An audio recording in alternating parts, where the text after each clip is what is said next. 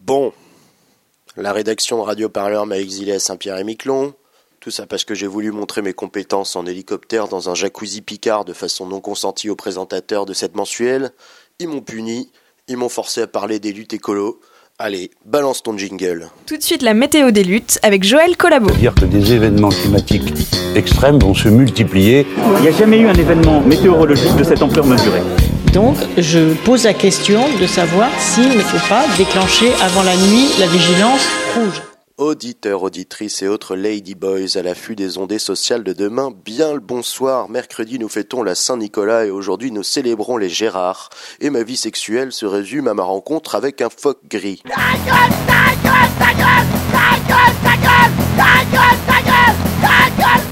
Bon, ok, ok. Je vais parler des gauchias véganes antispécistes qui voudraient protéger la planète. Dans le fameux dossier de l'aéroport que Vinci veut construire dans le trou du cul du monde qui n'est ni à Nantes ni à Rennes, dont vous connaissez tous le nom, le télécologiste vendeur de gel douche perturbateur endocrinien Nicolas Hulot risque fort de traverser une zone de turbulence dans son cockpit ministériel. Le porte-parole fictif du gouvernement, Benjamin Griveaux, a en effet déclaré que 200 zadistes qui font pousser du topinambour en fumant de la mauvaise bœuf, c'était une zone de non-droit et un très très gros problème. Alors que ça pose aucun souci de laisser subsister des zones de non-droit fiscal, mais ça on dit rien, mais on le dit quand même. Même l'autre dégénéré de Philippe de Villiers, vous savez, celui avec les fils qui se violent, là, il a dit que Notre-Dame-des-Landes, c'était une folie, une imposture, parce que les beaufs médiévistes mettraient deux heures de plus à aller dans son puits du fou et que ça allait enclaver la Vendée. Merde, en fait, ça me donnerait presque envie de faire cet aéroport, rien que pour réduire la consanguinité dans l'ouest de la France.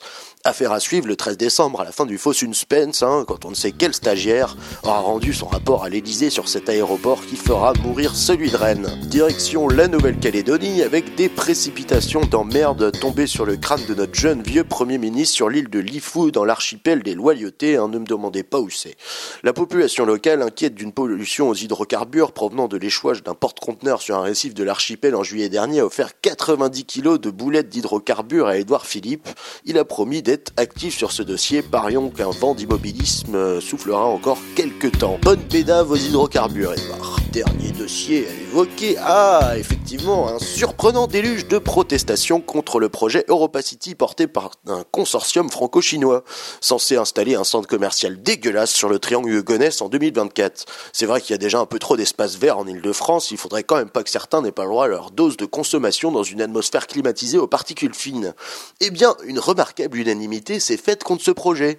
Du lord moustachu antidomac José Bové, en passant par l'écolo nucléairement fissuré Corinne Lepage, le vieux débris des potagers homophobes. Pierre Rabhi jusqu'à l'exploitante agricole à la tête de la FNSEA dont j'ai oublié le nom, ils signent tous un appel vent debout contre la folie du projet Europacity dans Libération, un journal qui prouve euh, pour une fois qu'il est peut-être un peu plus utile que le journal de Mickey.